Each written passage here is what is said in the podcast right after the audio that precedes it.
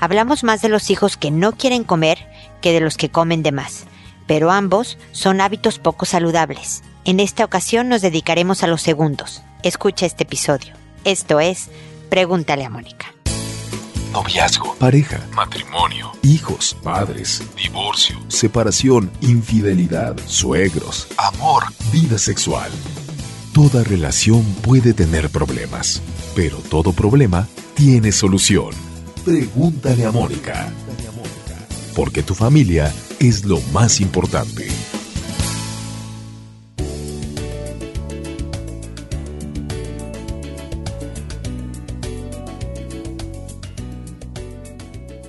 Bienvenidos amigos una vez más a Pregúntale a Mónica. Como siempre, feliz de encontrarme con ustedes. Soy Mónica Bulnes de Lara, especialmente ahora que es, oficialmente estamos en el mes de noviembre, mes en el que hace 10 años empezó este programa. Es nuestro mes de celebraciones, así que estamos muy, muy contentos y para empezar tenemos una página nueva una nueva imagen que espero que les guste, eh, más moderna.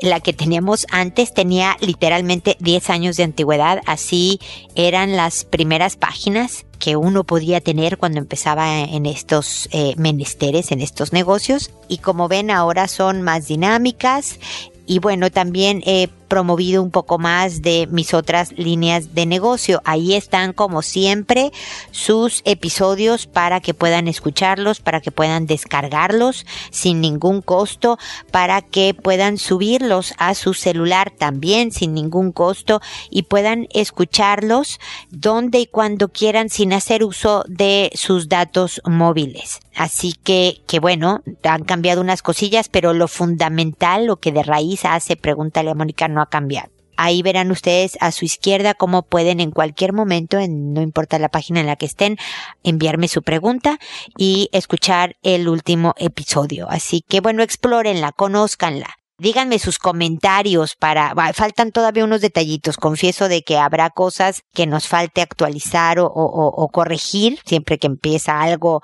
nuevo hay errorcillos, pero, pero bueno, cuento con que con el tiempo sus comentarios y nuestro trabajo todo quede lo antes posible perfecto para darles el servicio que ustedes se merecen, el mejor, por supuesto. Bueno, tengo la sugerencia muy, muy buena de poner todo lo próximo que voy a decir dentro de los avisos que damos antes de empezar el programa, pero como todavía no lo hemos hecho, ahí les va. Pueden también seguirme en Facebook, en Twitter, en Instagram, en YouTube.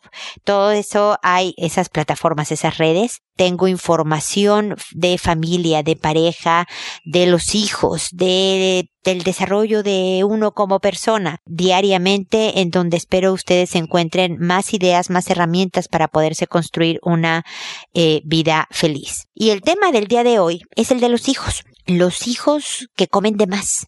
Porque siempre me escriben, sobre todo los que tienen hijos chicos, de, de, los hijos mañosos, ¿no? Del que no quiere comer, del que no se quiere comer las verduras y solo quiere comida chatarra, o el que no debe, eh, de, el que no come la cantidad que los papás consideran necesarios para comer. Y el otro día una mamá también del auditorio, creo que por Facebook, me decía, oye, ¿y de los que no paran de comer? ¿Y los que comen de más? ¿Qué hacemos con ellos? Y me pareció, por supuesto, un temazo. Y por eso le dije que iba a ser título de un próximo episodio y aquí estoy haciendo honor a mi proveza porque en ambos casos, los, los hijos que comen mal como los hijos que comen de más, como, bueno, que es parte de comer más, etcétera, todos son desórdenes alimenticios, todos son hábitos poco saludables que tenemos que ayudar a nuestros hijos a corregir porque, eh, bueno, ya para estas alturas del partido es posible que ya sepan que nuestra relación con la comida es emocional. No somos animales tan en el sentido básico de la palabra en donde solo nos alimentamos por supervivencia.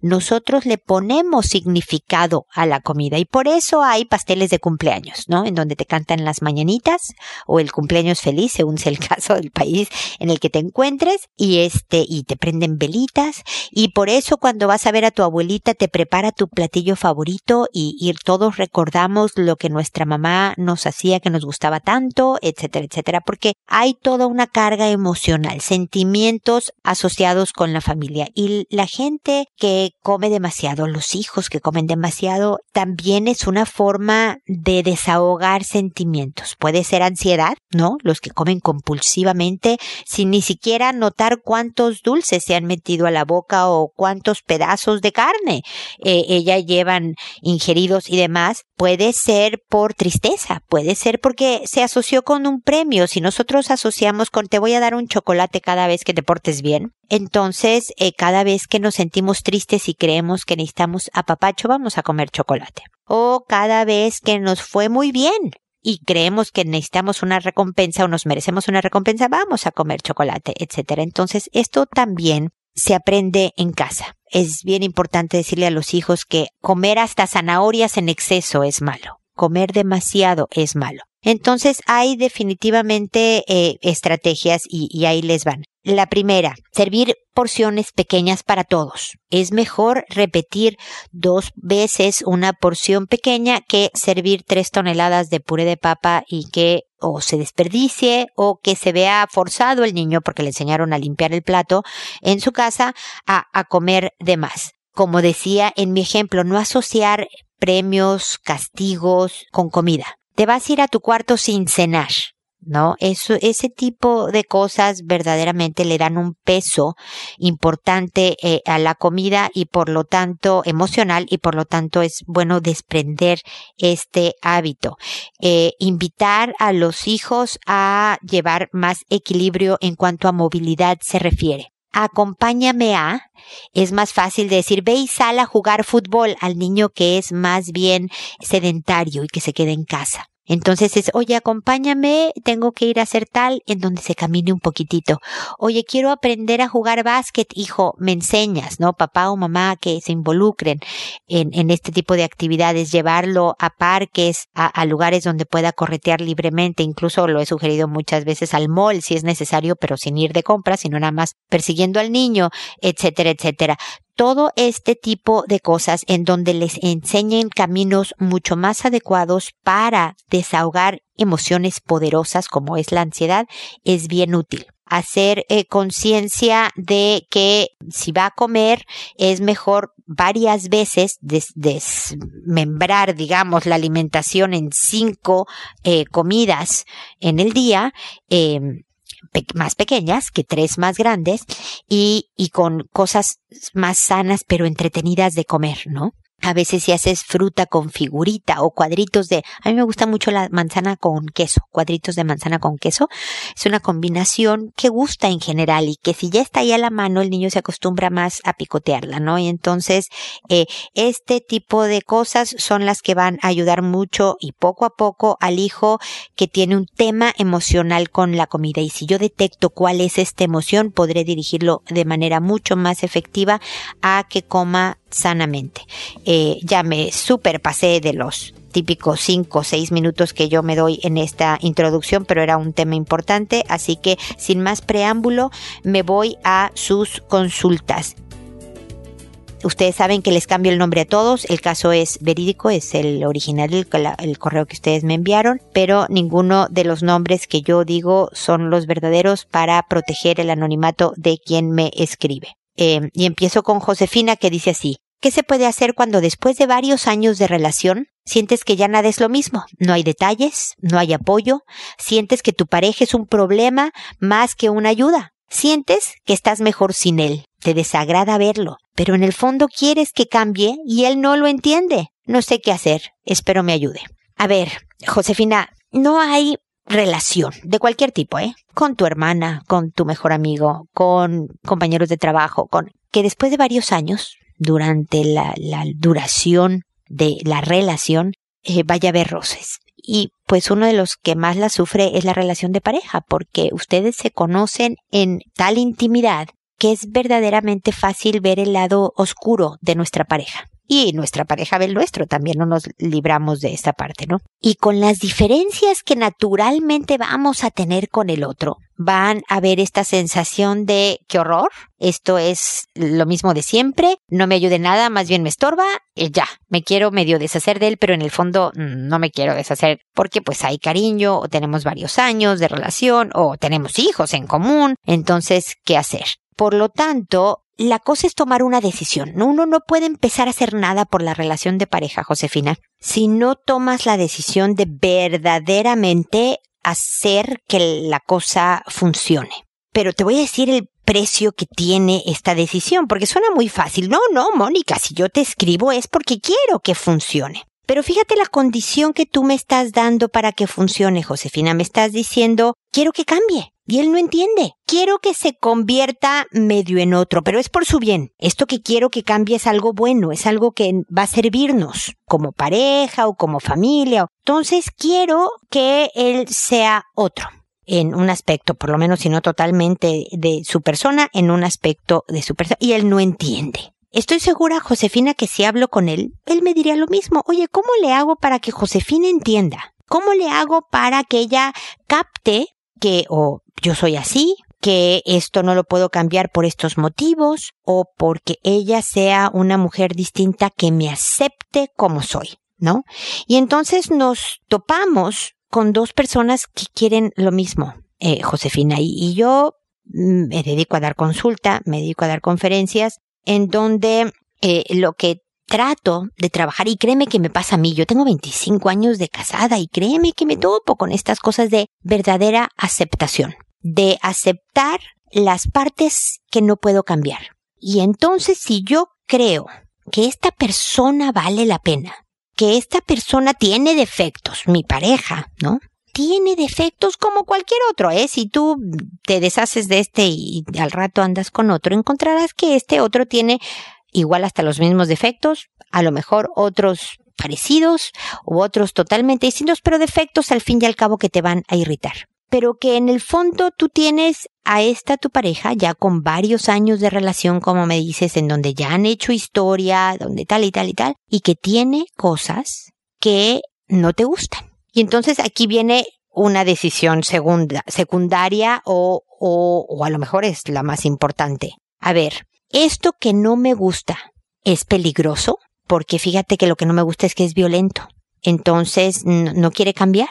No, fíjate que es, es alcohólico. Eh, tiene un problema de adicción de algún tipo, vamos a ponerle de alcohol, y entonces, eh, no sé, maneja así o está tirado de borracho enfrente de los niños y le está dando un pésimo ejemplo, o se pone demasiado coqueto cuando toma, o, ¿me explico? Entonces todo esto es eh, eh, un, un, tema de, de ver qué tan serio es lo que quieres que cambie. O en realidad lo que quieres que cambie es algo más cotidiano, es algo que nada más tú porque quieres controlar, porque sientes que solo tu método es el bueno, porque este tipo de cosas medio egoístas, Josefina, es que quieres que cambie y este hombre no se deja. Entonces es verte con sinceridad, Josefina. Es ver tu relación en la cruda realidad. Si el tema de fondo que quieres que cambie es importantísimo para tu integridad física, moral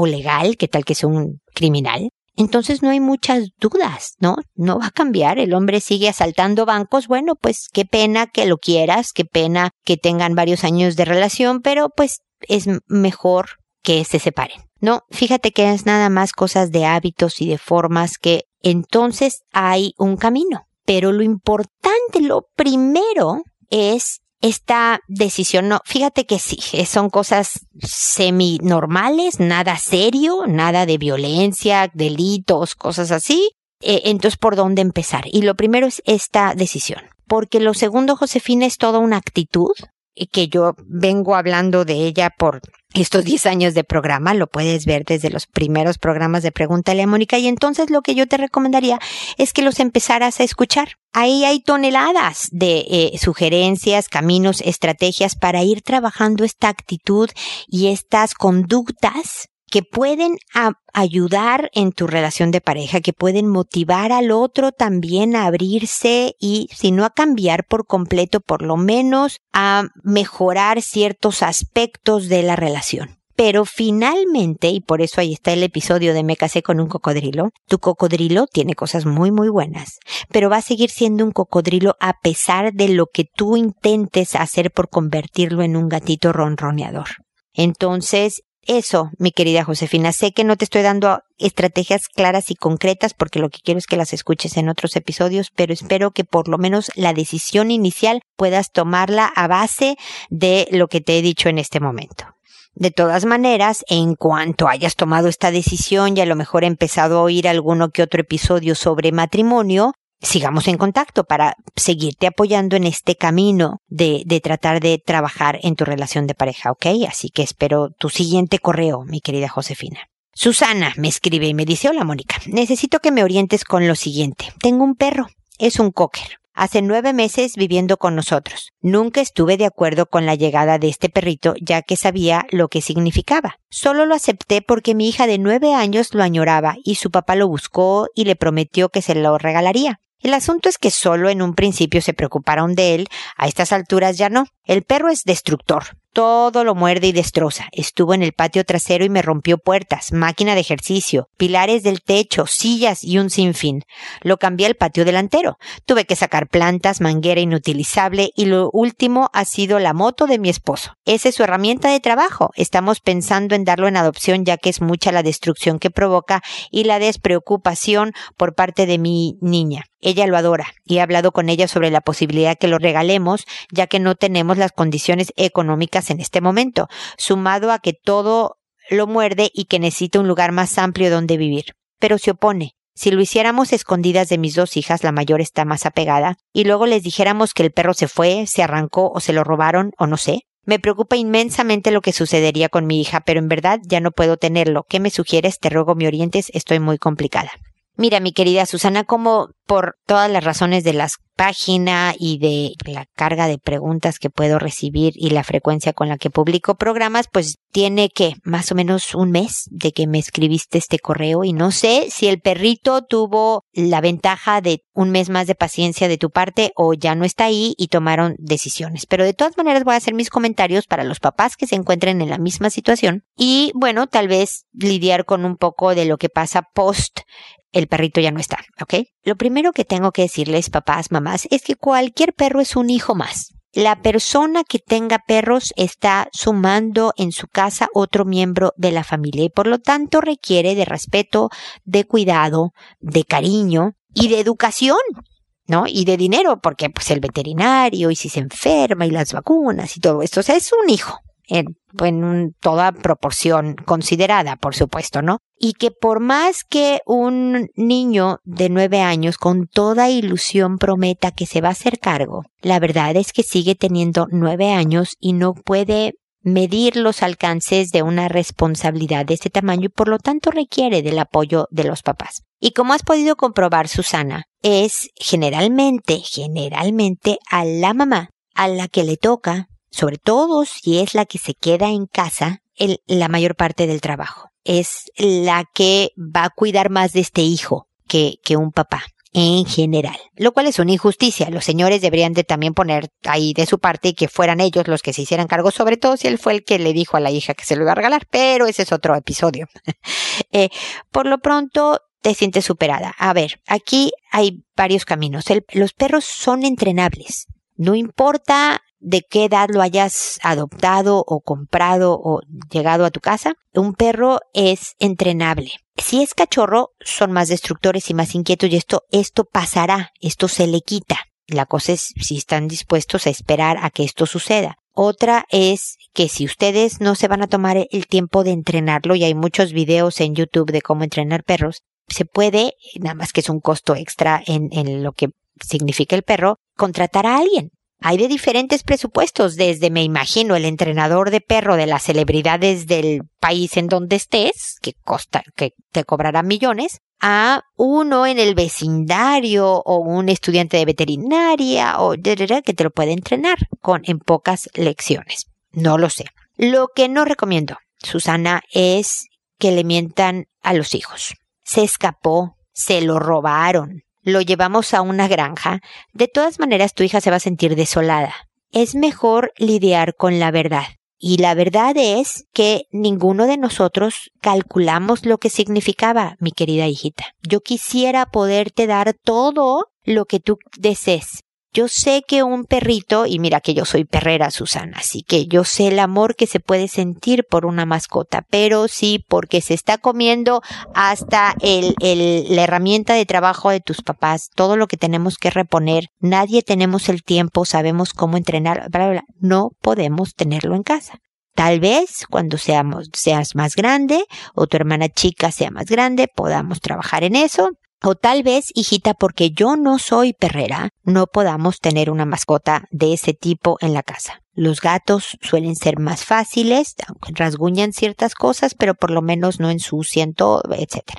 Y decirle con la verdad y luego lidiar con el duelo, el luto que va a sentir, la tristeza, el reclamo contra ustedes, papá y mamá, porque ustedes me dijeron que sí lo podía tener y todo esto. Sí, hijita, hay veces que uno aprende así en la vida Créeme que nuestra intención jamás fue lastimarte o que te enojaras con nosotros eh, o dañar a este perrito, pero creo que por respeto al perrito era importante que no viviera también con alguien que todo lo regaña y le tiene resentimiento. ¿Me explico, Susana? Hablarle con la verdad, ser muy empática en su malestar. No se aceptan groserías, hija, no puedes decirnos a nosotros faltas de respeto, portazos, etcétera, etcétera. Lamento que tuvimos que aprender de esta manera, pero hemos aprendido todos. Y, lidiar con eso. Eso la va a dejar más armada para la vida. Los papás con la mejor de las intenciones queremos muchas veces resguardar a los hijos de dolores o de verdades que finalmente le dejarán una lección. Y a lo mejor cuando ella crezca y tenga hijos esté dispuesto a tener 14 perros en su casa. Qué bueno. Pero eh, eh, por lo pronto aprende que no se puede obtener lo que se quiere todo el tiempo, que es importante cumplir con ciertas responsabilidades si se desea algo con eh, mucha añoranza, que etcétera, que, que, que a veces la vida nos da fuertes desagrados y, y, y cómo encuentro yo manera de volver al buen humor. Todo esto son lecciones de vida, Susana. Y, la lección de una mascota, incluso cuando estamos pensando en no tenerla más, debe de ir más allá que de este momento. Tiene que dejar una enseñanza que la prepare para su vida adulta, para la vida real. El decirle otro cuento no le está preparando. Es mejor la verdad. Así que suerte, ánimo y bueno, ahí me contarás qué pasó con, con el, el pequeño cocker, ¿ok? Muchísima suerte. Luego está Alicia, que me dice, hola, me gustaría que me dieras un consejo, ojalá me puedas ayudar.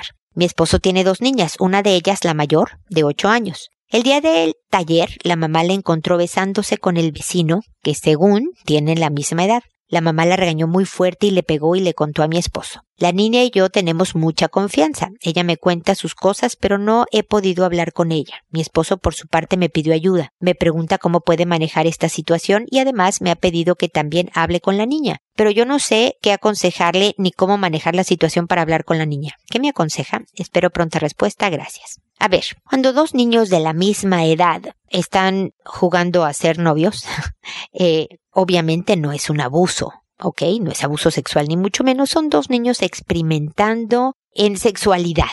No hay por qué regañar ni por qué pegar. Esto lo hizo la mamá de la niñita, ni hablar, no estoy hablando con ella, eh, yo lo digo por muchos otros papás que puedan toparse con lo mismo. No está, no está haciendo algo adecuado a su edad, pero no está haciendo nada malo que es distinto.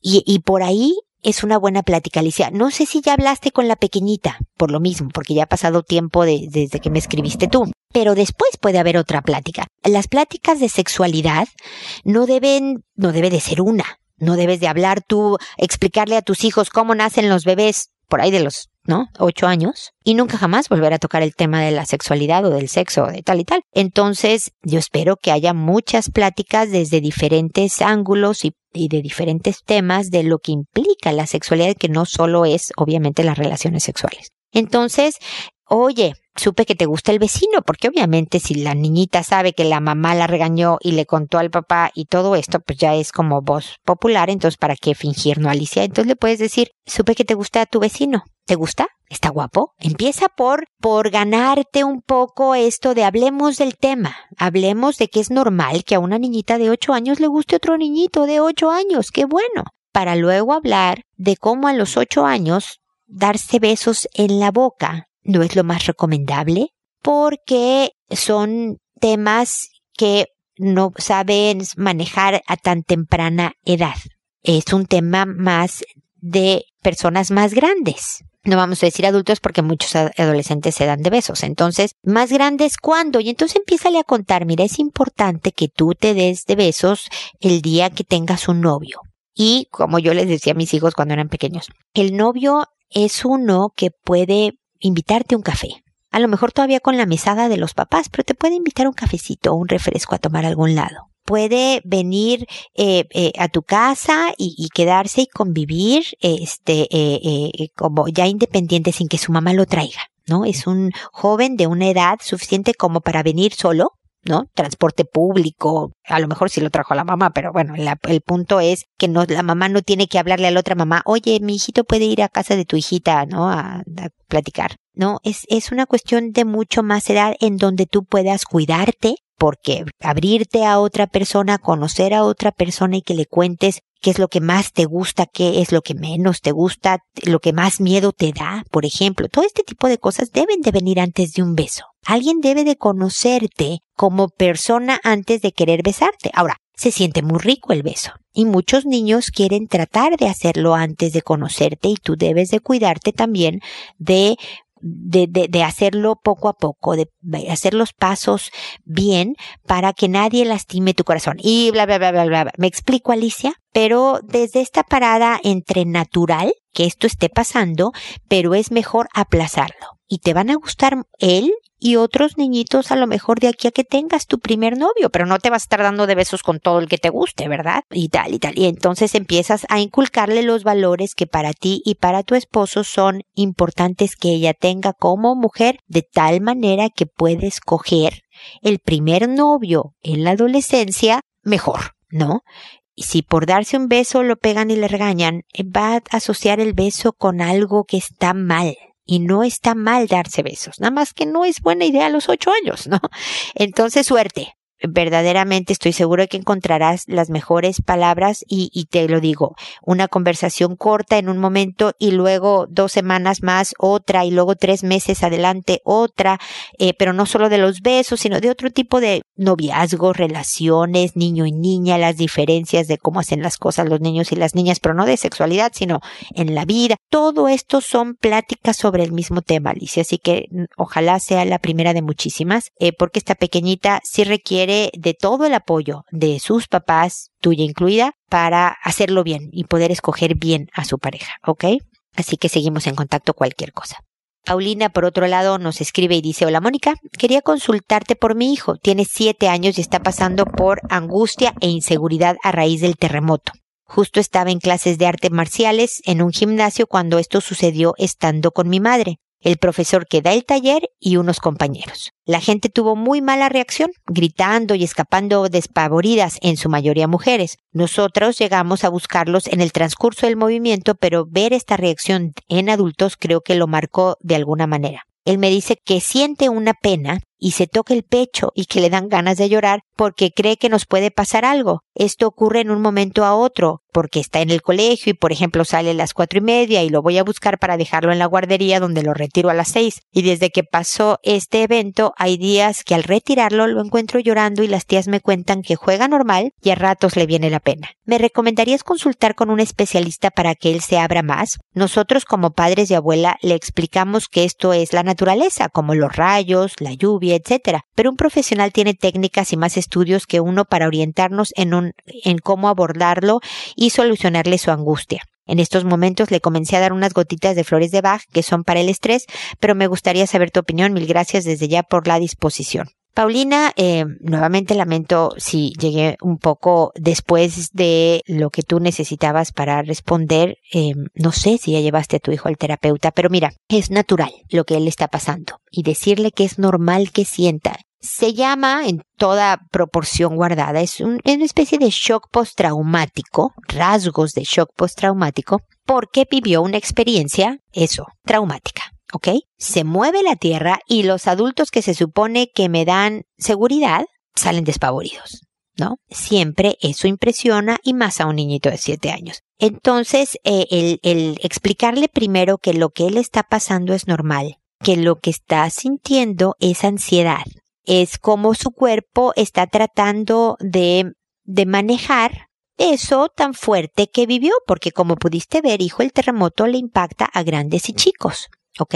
Pero después le das información, Paulina. Después le dices qué tiene que hacer él en el momento del terremoto. Si está con un adulto que no está tranquilo y, y cómo él puede ah, tomar acción o si está con un adulto que no está tranquilo, cómo puede él tomar acción. La información es poder y cuando tú tienes esta sensación de poder puedes sentirte más en control de una situación y manejarla mejor. Paulina, el que tenga siete años no le reste el que pueda él saber en un momento dado qué hacer. Es bueno por ejemplo, de repente, muy de repente, tener simulacros. Si vives en un país como el que vivo yo, Chile, que tiembla mucho, entonces el saber el, ah, mira, si tiembla cuando estás acá, esto haces y salimos por acá y en la casa el mejor camino es este y todo esto es parte de la información que le vas a dar. Pero si a tu pequeño ha pasado más de tres semanas y sigue con la misma angustia, entonces sí hay que llevarlo con un terapeuta. Un terapeuta infantil, ojalá especialista en, en puede ser en fobias, en shock postraumático, eh, eh, eh, pero sobre todo de niños.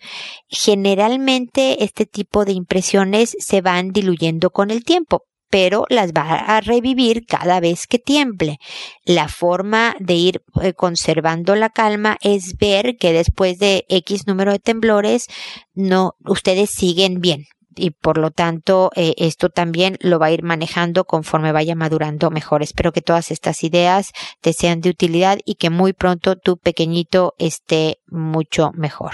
Ahora el turno es de Paloma que me dice, hola Mónica, primero que todo felicitarte por tu programa, la verdad es de mucha utilidad. He escuchado varios de tus posts y me han servido de todas maneras, gracias. Bueno Mónica, te escribo para pedir tu ayuda. Hace ocho años que vivo en el con el padre de mi única hija de siete años de edad y hemos tenido altos y bajos y supongo que es normal, pero no es fácil, ya que él tiene una personalidad especial.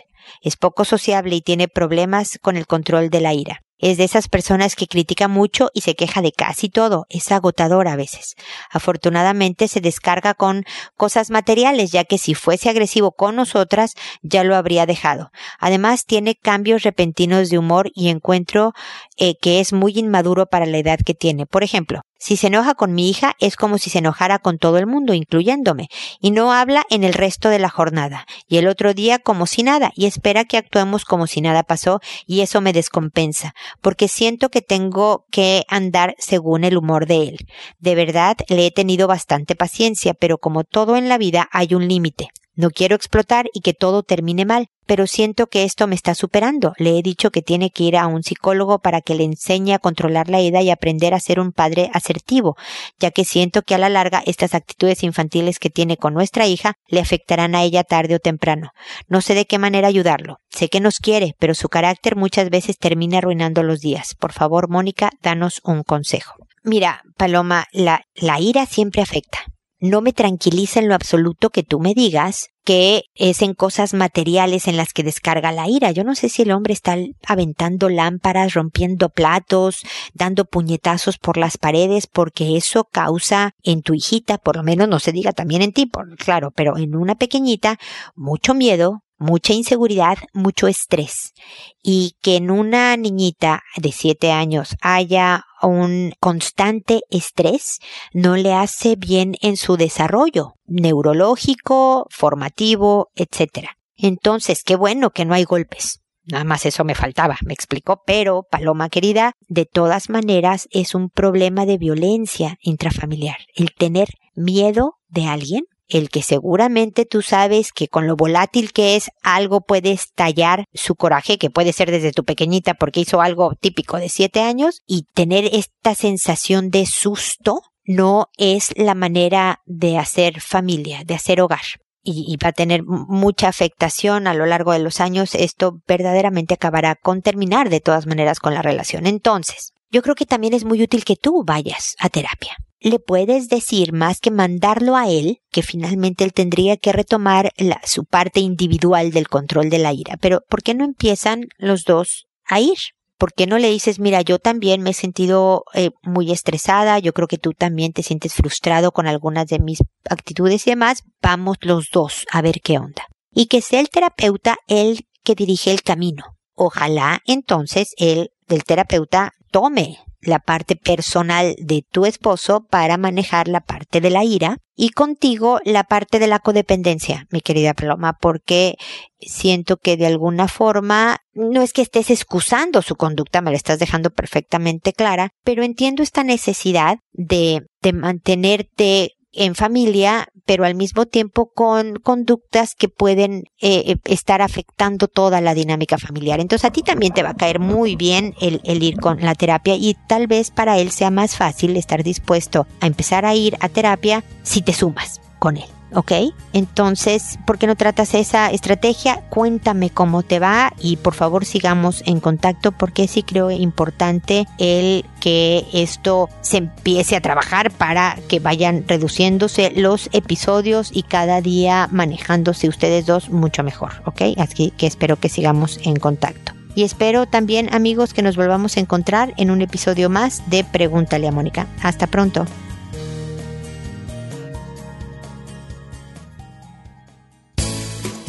¿Problemas en tus relaciones?